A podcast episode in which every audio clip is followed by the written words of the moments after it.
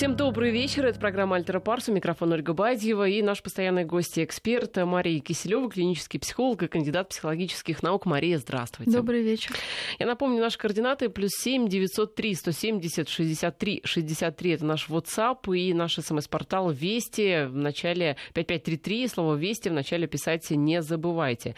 Я напомню, что мы темы программы выбираем в том числе и с вашей помощью, поэтому все а, проблемы, которые вас волнуют, все вопросы, вопросы, которые вы, на которые вы хотели бы получить ответы, э, что бы вы хотели обсудить, э, что бы вы хотели услышать в нашем эфире во время программы, вот в течение этого часа присылайте, пожалуйста, по этим координатам. Из того, что вы уже присылали, тема, которая показалась нам интересной, одиночество взрослых. Потому что э, вроде бы взрослые — это люди, которые, с одной стороны, уже самостоятельные, а с другой стороны, в этой самостоятельности иногда им плохо. И от этой самостоятельности хочется куда-то убежать хочется друзей, хочется семью. Насколько это все нужно, важно, как этот баланс соблюсти, и вообще, что такое одиночество, насколько это вообще нормальное состояние, может быть, даже необходимое. Вот об этом поговорим сегодня. Мария, вообще много одиноких? Вот э, к вам, допустим, приходят люди. Ну, вот вы, в основном действительно проблема, с которой люди обращаются, которую они озвучивают, это то, что э, ну, их не любят, э, и они пытаются разобраться, почему, собственно, такой а, дефицит любви в их жизни.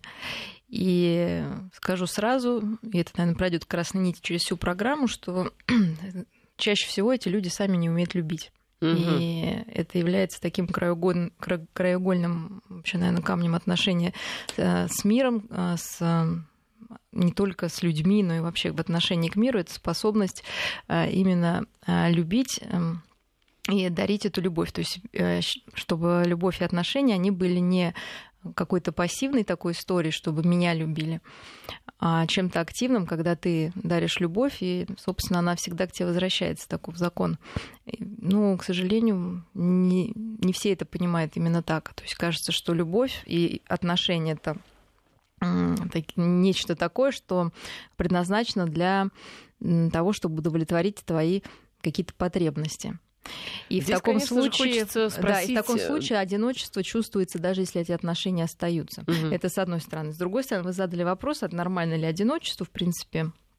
Мы понимаем, что это такая же часть а, нашей жизни, такая часть нашего эмоционального мира, как любые другие эмоции. И она совершенно а, нормальная часть нашей жизни. И если мы знаем, как с этим одиночеством обращаться, если мы, наоборот, понимаем, что в какой-то части своей, своего я мы всегда остаемся одинокими. Это именно та часть, которая несет ответственность за нашу жизнь, которую очень хочется на кого-то спихнуть. Поэтому многие люди как раз панически не переносят одиночество, потому что боятся остаться с собой наедине, а, боятся взять ответственность э, за себя а, и за свою жизнь э, на себя, и они нуждаются в ком-то, кто бы э, за них это делал.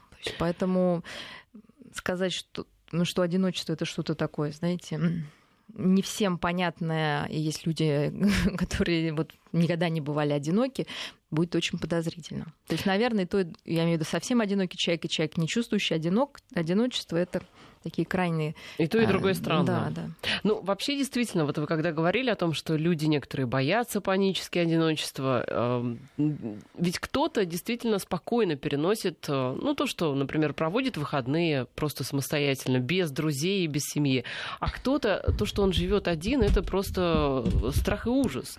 Почему такие разные люди? Это в силу характера, либо в силу ну, каких-то... В силу вот... истории человека и собственно, способность человека выносить... А, во-первых, давайте все-таки одиночество это субъективное понятие. То есть человек может быть а, одинок в плане того, что он живет один, но при этом не чувствовать себя одиноким, он будет чувствовать себя частью мира, он будет понимать свою а, нужность без того, чтобы кто-то ему ее озвучивал, потому что некоторые люди живут так, знаете, как э, в сказке Алиса в стране чудес, когда если обо мне помнит, я есть. Если обо мне никто не знает и не помнит, я никому не нужен, значит, ну, в психической реальности как бы этот человек сам себя теряет, то есть он теряет эту связь с реальностью. То есть и э, Поэтому я говорю, независимо от того, есть ли у людей друзья какие-то близкие, а, не знаю, супруг, э, дети, родители, он может себя чувствовать субъективно одиноким, а, либо наоборот его жизнь будет наполненной и а, собственно, так, ну, именно наполненный, да, то есть одиночество это некая пустота. Ну вот э, объясните, почему люди, у которых жена, дети чувствуют себя одинокими, а те, у которых нет ни тех, ни того, ни другого, и там ну, работы могут... и, друзей, могут вообще быть вот, абсолютно почему? счастливы? Почему? Потому что э, часто всего как раз э, люди боятся почувствовать вот свою изоляцию и то, что все-таки мы даже имея самых близкие, близкие отношения, я имею в виду прям правильные, хорошие, как вот описано там, не знаю, в классике, даже если мы умеем любить по-настоящему, получать эту любовь и быть любимым, мы в какой-то части остаемся одинокими. И именно люди, которые могут э, в себе это одиночество прочувствовать, опять же, повторюсь, что это такое, когда ты понимаешь свою уникальность, когда ты понимаешь, что ты никогда не будешь таким же, как твой партнер, самый любимый, и твой партнер никогда тебя на 100% не поймет, потому что просто это невозможно. Когда ты понимаешь, что все люди в какой-то части одиноки, что мы все ну, в чем-то несчастны, в чем-то мы там более сильные, в чем-то более слабые. Когда мы, ты понимаешь, что э, за каждое решение, принятое тобой в жизни, ты несешь ответственность. Даже если тебе кажется, что решение принято за тебя, тогда ты несешь ответственность за то, что ты позволил это решение кому-то принять. И в этой части человек остается одиноким. Сильный человек способен это вынести, и э, тогда он может формировать отношения, так называемые ну, не нуждающейся любви. То есть для него любовь и отношения, они именно ради отношений, ради того, чтобы познать другого человека, его уникальность, воспринимать другого как явление. Большинство людей испытывают так называемую дефицитарную любовь. То есть есть некий дефицит любви, заботы, ласки, не знаю, страх перед ответственностью, там что угодно. И тогда другой человек становится источником, то есть снабженцем, который вот эти все а, потребности удовлетворяет. Но обычно, естественно, находится а, зеркальная история. То есть если кто-то боится брать на себя ответственность, он находит себе доминантного партнера, которому нужно командовать кем-то другим, и только так он себя а, чувствует сильным и уверенным. И вот так люди живут. Но при этом тогда человек в другом человеке видит и принимает и любит лишь те черты, которые способствуют удовлетворению его вот этих потребностей. Угу. Все, что мешает естественно, будет восприниматься как э, вызывать раздражение, отторжение, какое-то непонимание. И человек может при этих, э, в этих отношениях может чувствовать себя, безусловно, одиноким и непонятым, потому что какая-то часть своя и твоего партнера, она просто ускальзывает из понимания, и действительно остается одинокой. То есть, То есть внутри часть что, остается одинокой что, и невостребованной. Что человек не видит партнера, он видит только те черты, которые хочет удовлетворяют видеть, конечно, его потребности. Хочет видеть. И тогда что получается? Вот вы живете с человеком, который какие основные потребности. Мы уже много раз говорили, например, э, Забота, ну, понимание. Ну, забота, понимание, хорошо. Например, восхищение. Естественно, если э, партнеры связаны тем, что один должен восхищаться другим, то любое, я не знаю, даже не то, что замечание, даже не то, что критика, критика ну, критика это даже громко сказано, угу. любое несогласие и выражение своей точки зрения этому партнеру будет восприниматься человеком, требующим восхищения, как отторжение. И, конечно, у, у каждого участника в этот момент будет чувство одиночества, потому что я хотела, чтобы ты мной восхищался, а ты мне говоришь, что ты об этом думаешь. Мне это не надо. И тот, и другой чувствуют себя в этих отношениях обманутым. Из-за этого, естественно, ссоры, какие-то непонимания происходят. То же самое забота. Если партнер не угадал на 100% мое желание, чтобы меня подошли, погладили, сказали в этот момент, я тебя люблю, это воспринимается как нелюбовь. Все, ты меня не любишь. Да? И опять же мы видим вот это отторжение, чувство одиночества. Хотя вроде бы два человека находятся рядом. То есть пока мы не научаемся, ну это все идет, конечно, от себя. Себя слышать и воспринимать целостно. Мы не можем воспринять другого человека также целостно. И, соответственно, отношения будут куцы такие, ну, какой-то только одной части. И одиночество будет преследовать. Даже вроде бы, когда все вместе и со стороны не так все плохо. А обычно соединяются люди с вот такой вот с дефицитарной, как вы Любовь, выразилась, да, да любовью. Это Они друг с другом соединяются. Либо один дефицитарный, условно говоря, а другой как бы нормальный. Нет, ну, конечно, все хотят с нормальным. Скажу по секрету. А нормальный всегда, потому что нормальный видит этого дефицитарного э, целостно. И он понимает эту потребность, может быть, лучше, чем другой дефицитарный, понимаете? То, что э, человек, который э, видит себя со всех сторон, и на другого видит со всех сторон, и готов принимать какие-то слабости, и умиляться, может быть, их слабостям. Ну, вот мы много говорим, что эм, ну, такая сейчас культура и тенденция воспринимать все в свете каких-то там, не знаю, целей, достижений, либо еще в каком-то таком усеченном свете. И вся жизнь воспринимается очень, ну, с какого-то одного ракурса. И умение воспринимать и жизненные явления, и человека как именно явление ну, как, я не знаю, как гроза в начале мая. Мы же не будем там смотреть там, на какую-то тучу, делать ей замечания. Мы смотрим это как на какое-то уникальное явление. И человека, собственно, хотелось бы воспринимать каждого как какое-то интересное явление. И тогда не будет таких фраз, я не знаю, сейчас мы поговорим о мифах об одиночестве, да, почему там люди не хотят э, соединяться.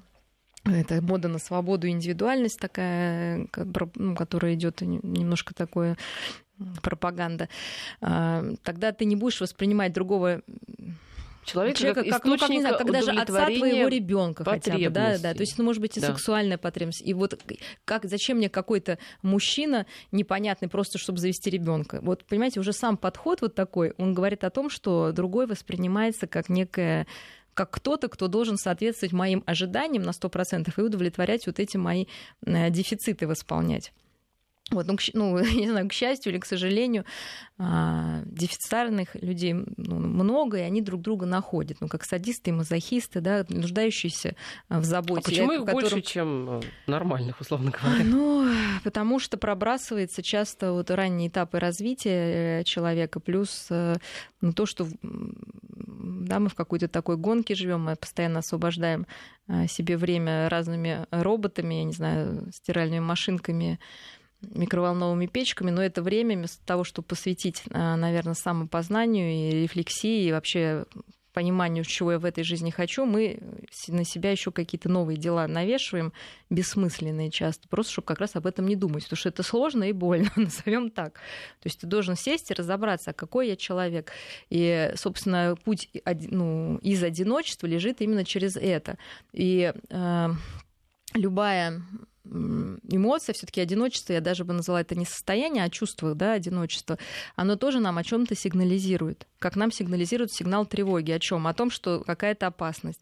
Нам сигнализирует страх, что надо бежать, а, там, печаль, что я что-то потеряла и теряю. А чувство одиночества сигнализирует нам в том, что что-то во мне идет не так, что я не могу отдавать и, соответственно, и получать. Скорее а всего, я ты хочу... один и чувствуешь себя одиноким?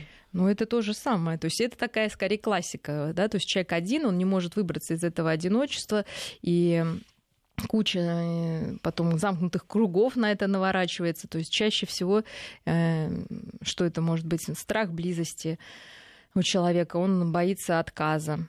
И э, либо он весь этот мир не любит. И если он идет уже с такой установкой, даже если он принял, например, сознательное решение не знаю, с кем-то познакомиться, завести друзей или какого-то там партнера, он уже идет с этой установкой. Ну, например, человек боится отказа, он уже идет и бессознательно несет на себе, что там, ну, на будет, написано, от, да, будет отказ. Да. Ему отказывает, он в этом да, еще раз убеждается, и таких кругов может быть э, очень много.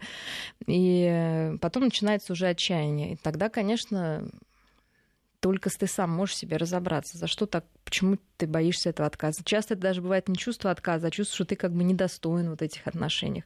Э, другой вариант есть, когда человек вообще весь мир воспринимает как некий враждебный, уже идет в такой защитной позиции, опять же, на знакомство, вот, но он уже весь в защитной позе, такой дефенсив, естественно, это тоже считывается партнером тот начинает нападать или тоже защищаться. И вот так это все проворачивается в одном направлении. Пока а, не осознать вот эти механизмы все, сдвинуться будет очень сложно. Мне кажется, Эдуард из Малаховки задает интересный вопрос, а где грань между самодостаточностью и потребностью быть одиноким? Вот, допустим, бывает такое в отношениях, что э, кто-то обвиняет партнера в том, что тот, э, ну, э, скажем так, слишком сам по себе, условно говоря. То есть вот он как бы такой самостоятельный, вот он, он там один сам собой, и ему нормально.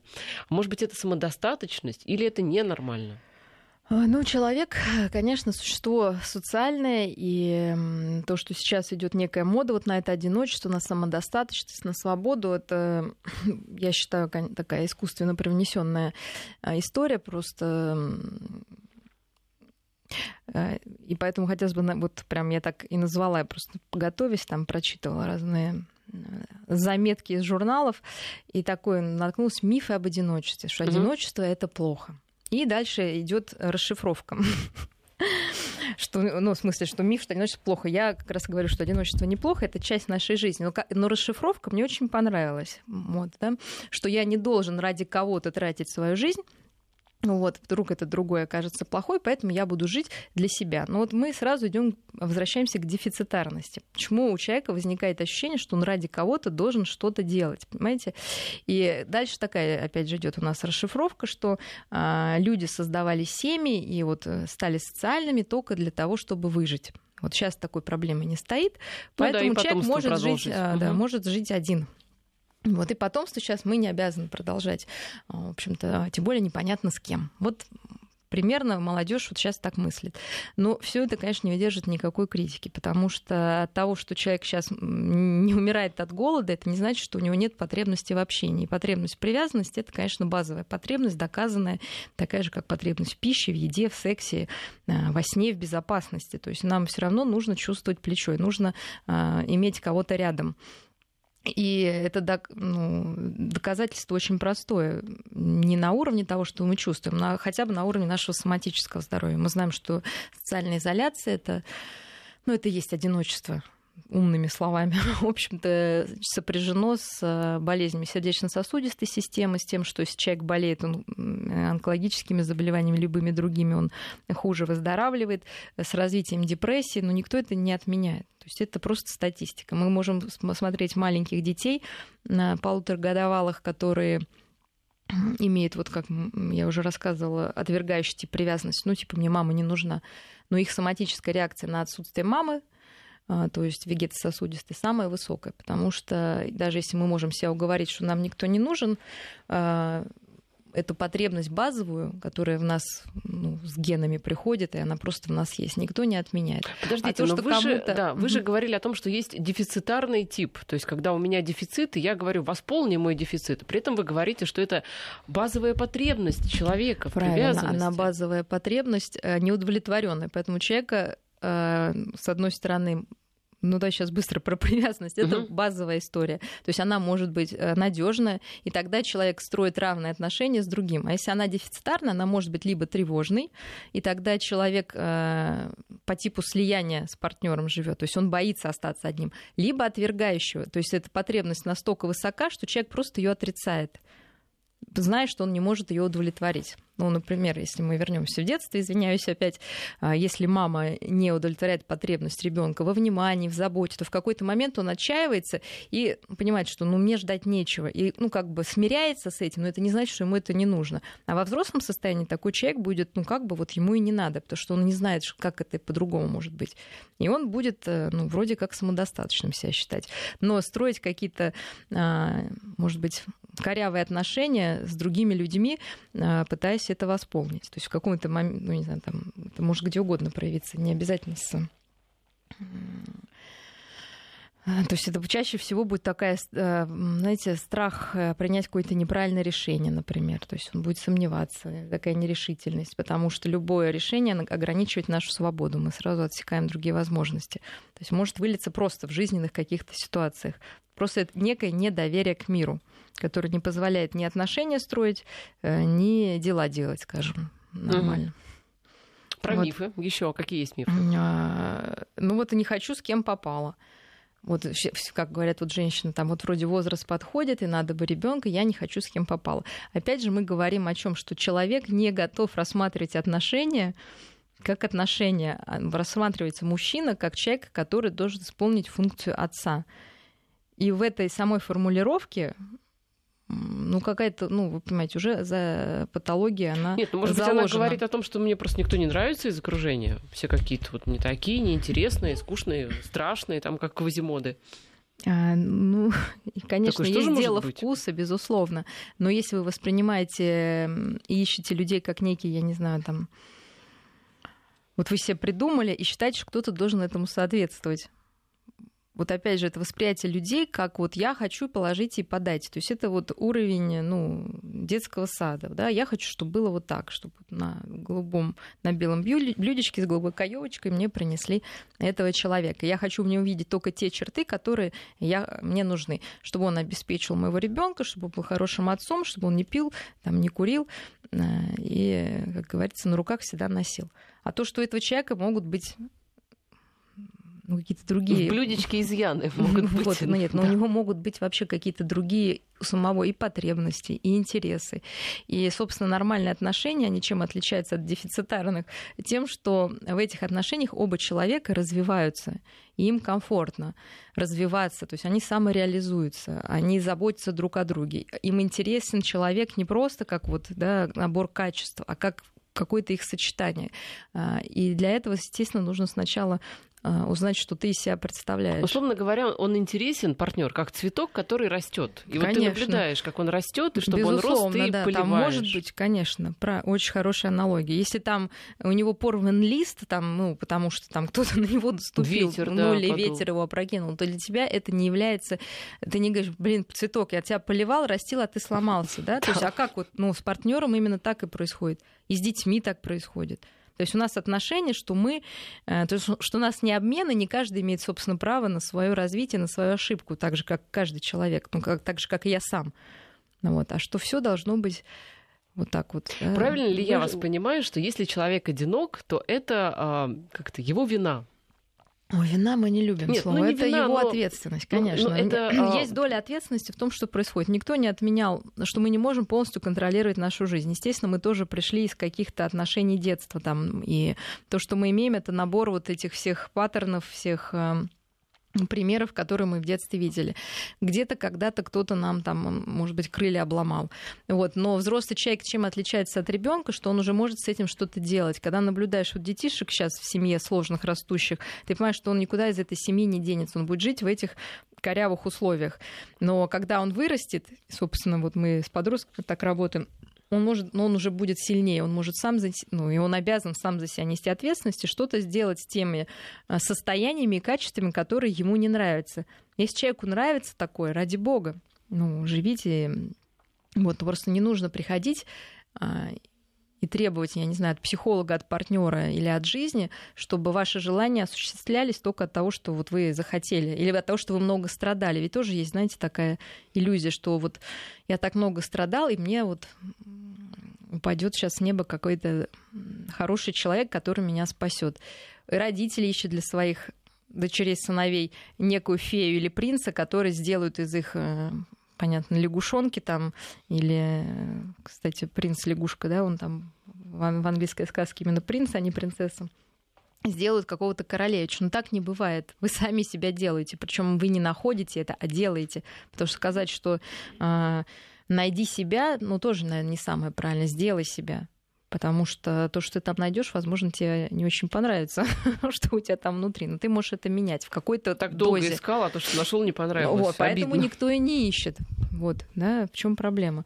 Поэтому хочется по верхам решить, пойти на тренинг, как выйти замуж, э, больше направлен, естественно, на манипулирование, на какие-то там, опять же, дефицитарности другого человека, но, а потом Потом одиночество. Уже с этим новоиспеченным каким-то там товарищем. лягушонком. Да, да, да. Потому что целостного восприятия не получается. И какая-то часть все время будет оставаться одинокой.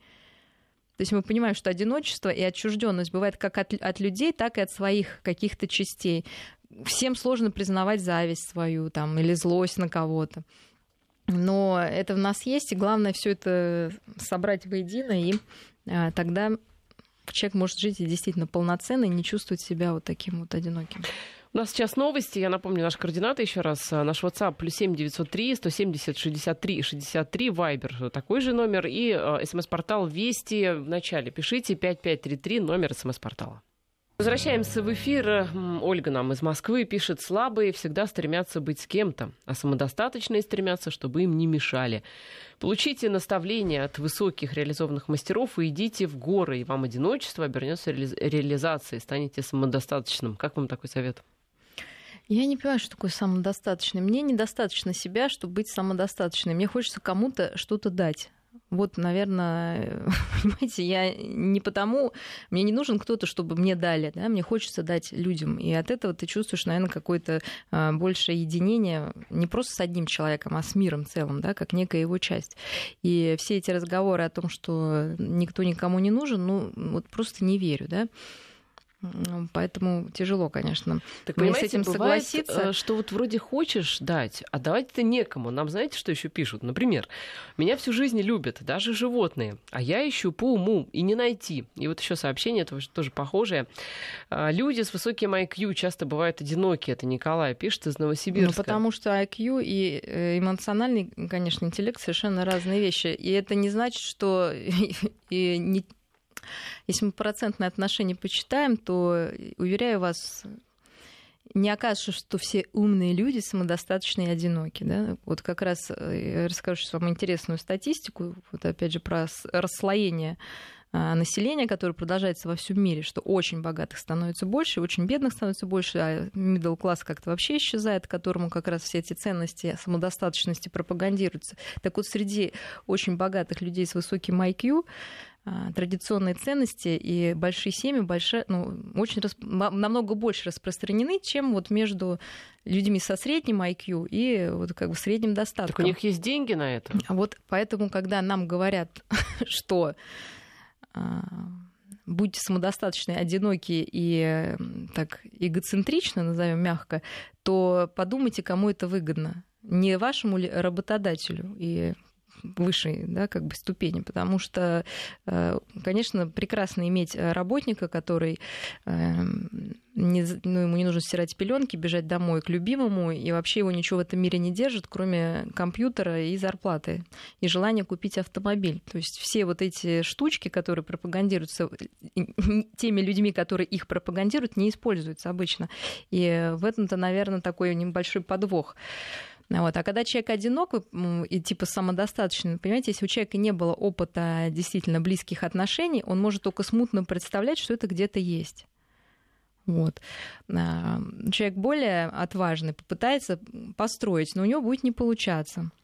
Вот, а человек э, менее отважный, он скажет, что ну, если виноград, ну, виноград зеленый, что все отношения, они как бы высасывают. Но это, опять же, мы возвращаемся к тому, что в таком случае этот человек воспринимает отношения как источник чего-то, вместо того, чтобы воспринимать их как, а, наоборот, что-то, что он может дать. И тогда, собственно, лозунг такого человека, может быть, чтобы еще более наглядно объяснить, это «я люблю тебя, потому что я в тебе нуждаюсь». И действительно, эти люди не нуждаются в другом. Поэтому они не любят. Вот это их теория. Но эта теория дефицитарная. Угу, а теория ну да, здоровая да. это я нуждаюсь, потому что я тебя люблю. Я да. в тебе нуждаюсь, потому что я тебя люблю. И мне ничего тебе не нужно, мне просто нужен ты как человек просто целостно, да, потому что вот мы с тобой сильнее, чем по отдельности, не потому что в деньгах, а просто как люди, как личности. Мы можем э, помочь, да, где-то э, друг другу в чем-то для, для собственной самореализации. И это более высокие отношения. То есть я согласна, что не нужно выходить замуж сейчас или жениться, создавать семью или иметь друзей, чтобы выжить, чтобы создать, просто родить детей ради вот, ну, галочки. Безусловно, нет. Но эта теория я люблю, потому что в тебе нуждаюсь. А мы говорим о другом, что тебе нужен другой просто потому, что ты любишь. Э, и, ну, это не всем понятно. Я, поним... ну, я есть... готова поверить, что это не всем понятно, и разница не улавливается. Но в этом, собственно, вся такая тонкость отношений, что пока вы воспринимаете отношения как что-то, что кто вам должен кто-то давать, а мне никто не нужен, ну хорошо.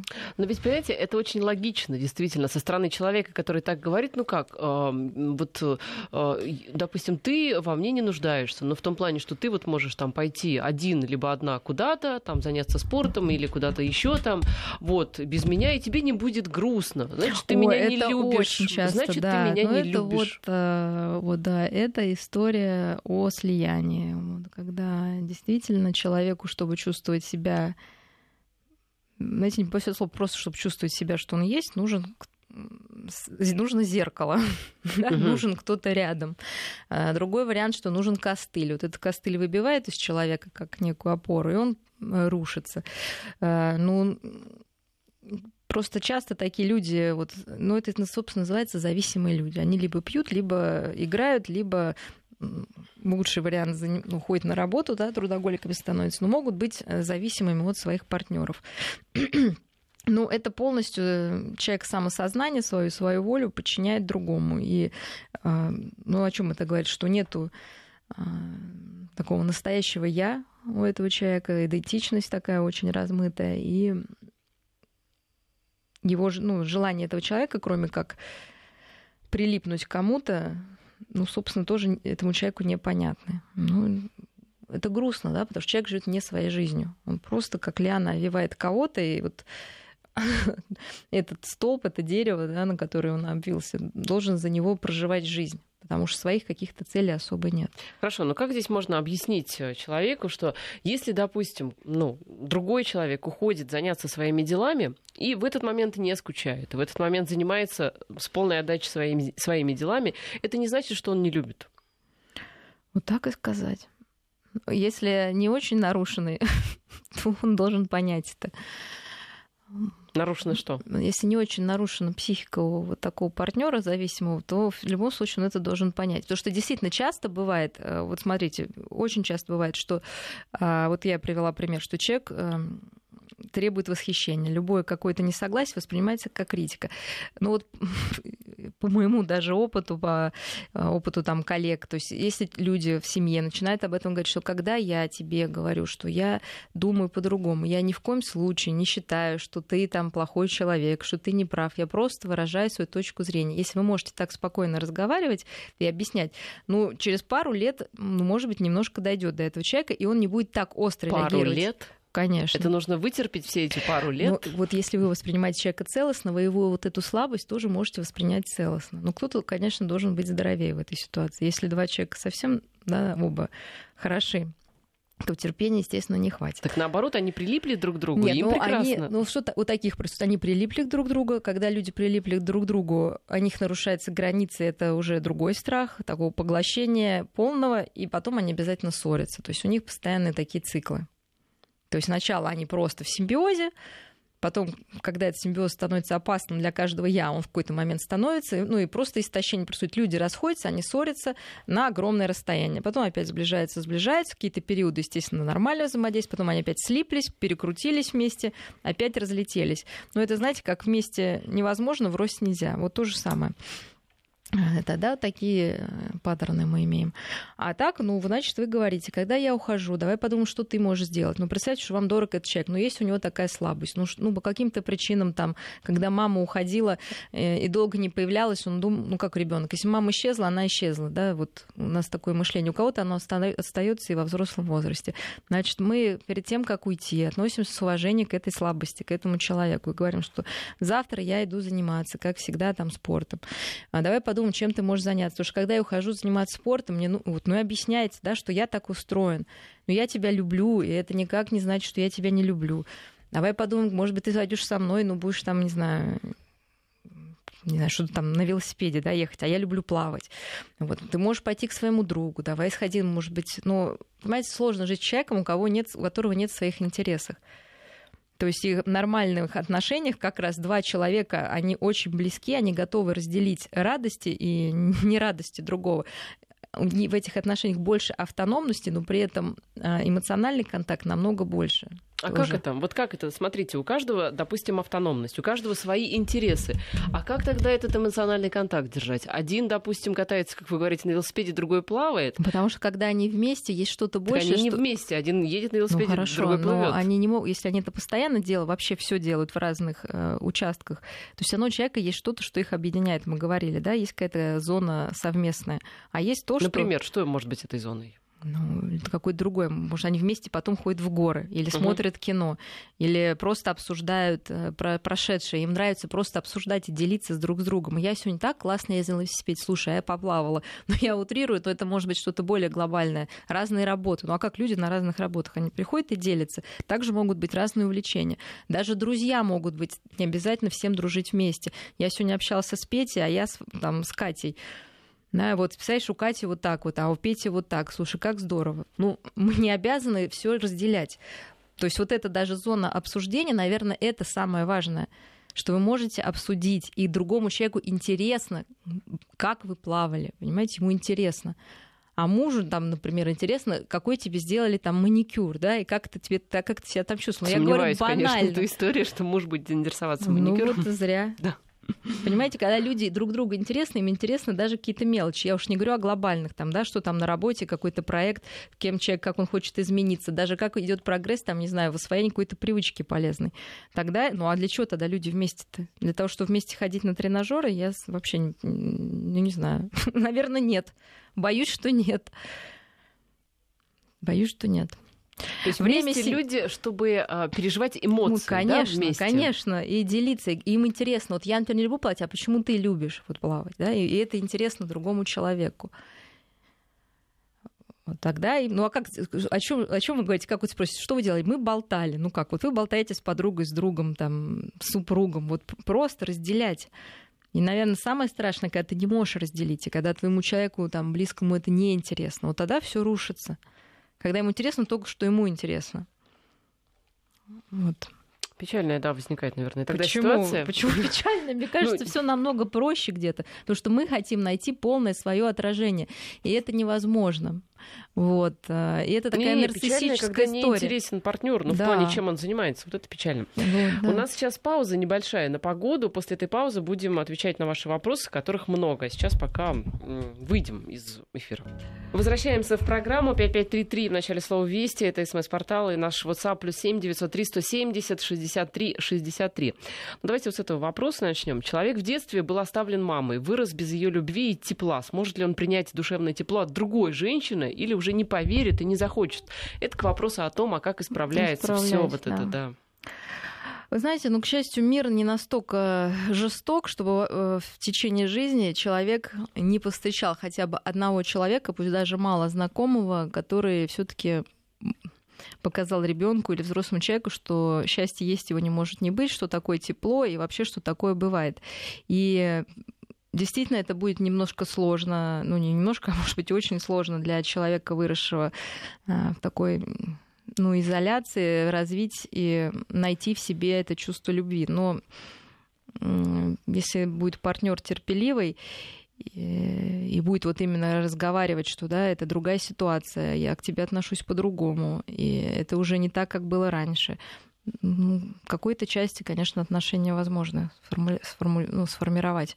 Потому что что это все? Это все опыт. Если у человека не было опыта теплых отношений и вообще как чего-то такого он даже не знает, что такое бывает. Поэтому, например, сейчас работая с детьми, э, которые оказываются в сложной ситуации, ну, многие, есть такая теория, психологи, что это все бессмысленно, что там один раз, потом он попадет в ту же среду. Вот моя полная уверенность, что даже этот опыт, там, 2-3 часа проведенный с человеком, который тебя принимает, который позволяет тебе, ну, плакать, который позволяет тебе показывать свою эту нуждающуюся часть, и что тебя не обидели, тебя приняли, он останется навсегда. То есть человек будет знать, что есть такие люди, есть такие отношения, и он хотя бы будет, может к ним стремиться, чем если этого вообще никогда не было, понимаете? Поэтому э, я думаю, что возможно все, но не в, может быть, невозможно все в полном объеме, да, но э, если есть желание себя изменить, где-то вырастить эту себе любовь, конечно, она может не будет там как не знаю, баобаб, да, но как какой-то кустик или что-то более меньшее, но это не, не значит, что ради этого не стоит стараться. Это уже будет очень много для этого человека, который жил в дефиците в полном, да, даже вот такой маленький кусочек любви. Да, это все, конечно, очень сложно э, со временем. Все действительно из детства. И насколько это все корректируется, это, конечно, большой вопрос. Нет, ну есть прям э, теория привязанности, угу. есть, собственно, терапия, направленная на то, чтобы эту привязанность э, сделать из вот то, что я перечислила, из ненадежной в ну, более-менее надежную, да, то есть вернуть доверие к миру. Но это, безусловно, работа, требующая не одного дня не одного года, наверное. Но если есть поддерживающие люди, э, вот действительно задают вопросы, как лучше ходить, например, к терапевту там по отдельности, семьей или все такое. Понимаете, если люди ходят к разным терапевтам, и они приходят и могут это обсудить и сказать, слушай, знаешь, я себя открыла, оказывается, что у меня вот это. А человек придет и скажет, а я вот это открыл. Да? То есть вот эти свои какие-то слабости, болячки, и они могут это обсудить, безусловно, такая терапия пойдет ну, семье во благо паре. А если вот он открыл себе, что там, оказывается, я такая там вспыльчивая, потому-то и будет себя держать и наоборот еще как-то себя оправдывать, ну, то это будет без толку, понимаете. То есть если вот пара готова поле это создать, обсуждение, если эти близкие отношения действительно есть, то, безусловно, можно ходить и на какие-то вот терапии отдельные, личностные. А потом наслаждаться каждый... жизнью. Да. Эдуард нас спрашивает, присутствие или отсутствие воли? Может быть, в этом главная причина большинства личностных проблем? Ну, как можно силой воли не быть одиноким? Ну, стать и пойти не, не, Вот вы же говорили, что сильный человек, попадая в ситуацию одиночества, он, значит, там поймет, что это нормально. Нет, я вообще помню, ни раз такой нет. Я говорю, что просто когда человек оказывается в одиночестве, он может это время использовать. И неважно, там, сильный он или слабый. Э, просто мы можем даже сейчас сказать, что... То есть, во-первых, в одиночестве оказываются люди в разной ситуации. И это нормально. Это как побыть в депрессии. Это происходит некое перерождение. Важно не винить себя, что вы оказались в одиночестве, что какой-то такой период у вас. А, поддерживать какой-то ну, уровень удовлетворенности от жизни. То есть от каких-то простых вещей. Вообще научиться радоваться простым вещам, это и в паре пригодится. Или лучше, чтобы эти вещи были нематериальными. То есть вы можете себе сделать подарок, там, купить шоколадку, духи, там, туфли, но лучше, если вас порадует, вы увидите солнечный свет, там, котенка, я не знаю, ну что-то нематериальное. А, безусловно, хобби, которое у человека классно, если у вас есть совместные хобби, в паре или в одиночестве, когда вы находитесь с кем-то там, да, но еще некоторыми вещами вообще отлично заниматься только в одиночестве. Например, ловить рыбу. Когда ты наедине с природой, и ты можешь побыть ну, с собой, уложить это, ну, йога, что угодно. Что еще, как бы, если вы оказались в одиночестве, ну, страдаете, да, то поможет, может быть, визуализация такая, то есть закрыть глаза и представить, например, как вам было хорошо раньше или как вам будет хорошо в будущем. Но высшим еще пилотажем представить, как сейчас кому-то хорошо ну, каким-то, может, вашим знакомым или незнакомым людям, и постараться разделить с ним вот, ну, как бы радость, и понять, что в мире есть радость, потому что, когда нам плохо и одиноко, нам кажется, что мир весь ужасен, грустен, и вообще не стоит там, да, вплоть до того, что не стоит жить. Ну, вот. И, конечно, это время нужно использовать для познания себя одинокие люди не любят... Ну, я сказала, что в чем проблема одиночества, да, это не в том, что тебя не любят, во-первых, это в том, что ты не любишь себя прежде всего, и поэтому ты не можешь любить других.